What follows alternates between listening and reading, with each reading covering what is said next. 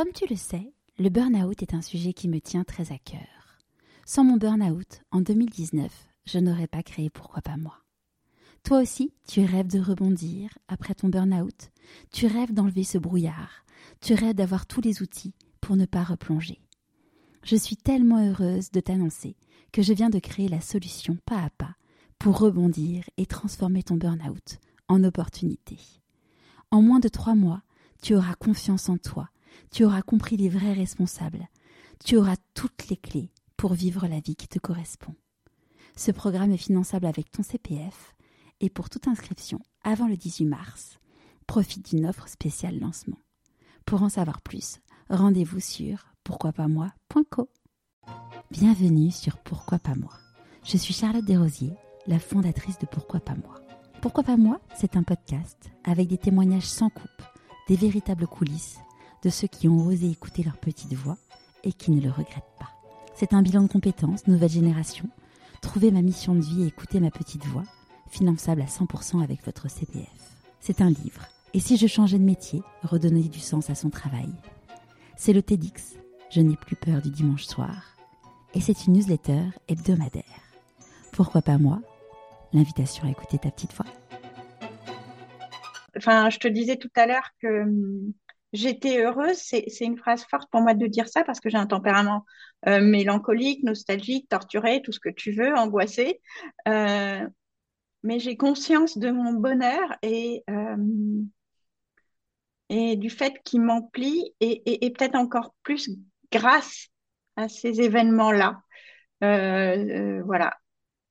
Ouais, on peut. On, tu es la preuve qu'on peut en effet euh, se trouver du sens dans chaque épreuve de la vie et, les transformer en, en une graine positive.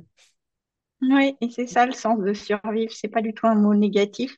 C'est qu'on vit après, on vit plus, euh, ça ne veut pas dire euh, survie au sens euh, je suis au fond d'un lac et je surnage. Mm. Ça, c'est mon rôle de maman de surnager. Mais en réalité, la survie est quelque chose de beaucoup plus positif.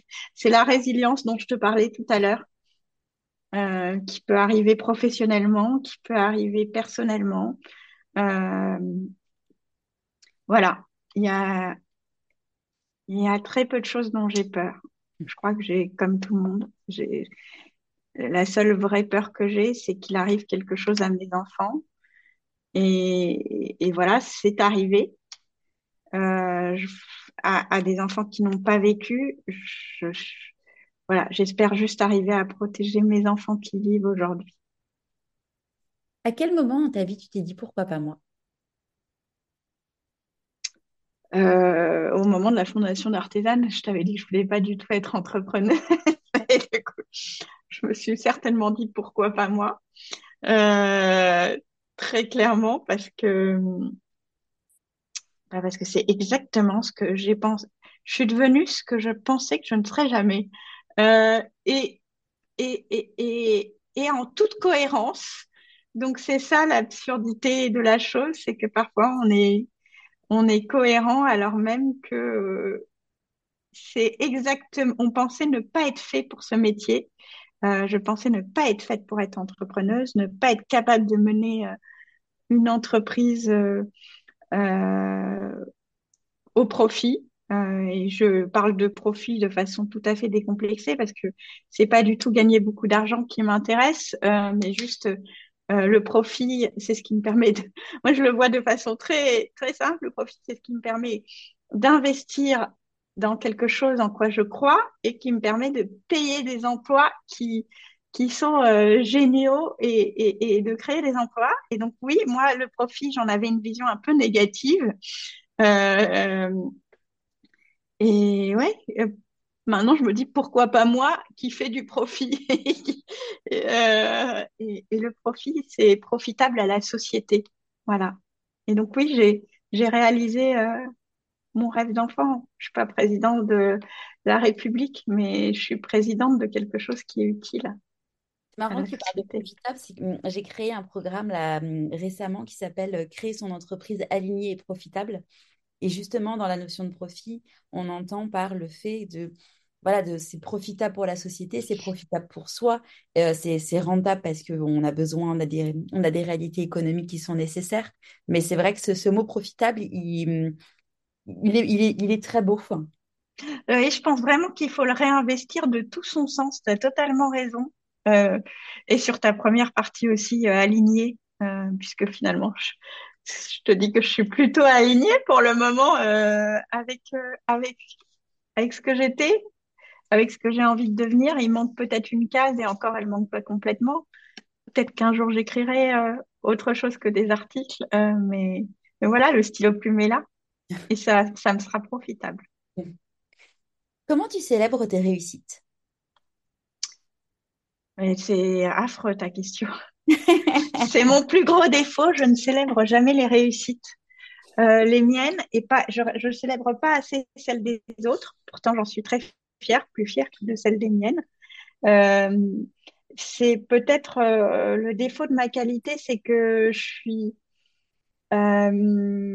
toujours dans l'après dans ce que je dois faire, dans ce qu'il faut faire, et donc euh, dans ce que j'ai envie de faire.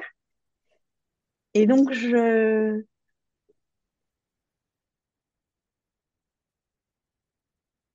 C'est une superstition qui, à mon avis, me vient de mon éducation un peu jésuite.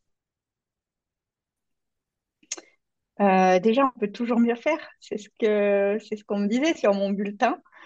Euh, donc, je n'ose jamais célébrer une réussite parce que pour moi, elle n'est pas complète et elle est jamais totale. Elle jamais. Je pense que j'ai pas fait attention, mais je pense que j'ai dû te dire 25 fois non, réussi, que ma réussite n'était pas certaine, que euh, n'était pas finie, et c'est tout ça est vrai.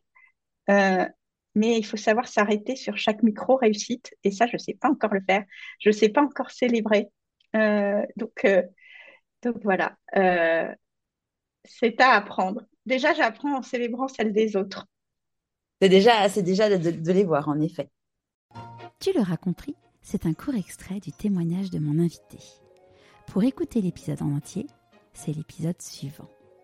Et pour continuer à suivre les aventures de mon invité et plus de conseils pour écouter ta petite voix, inscris-toi à la newsletter et suis pourquoi pas moi sur Instagram. Tu as tous les liens dans les notes de l'épisode.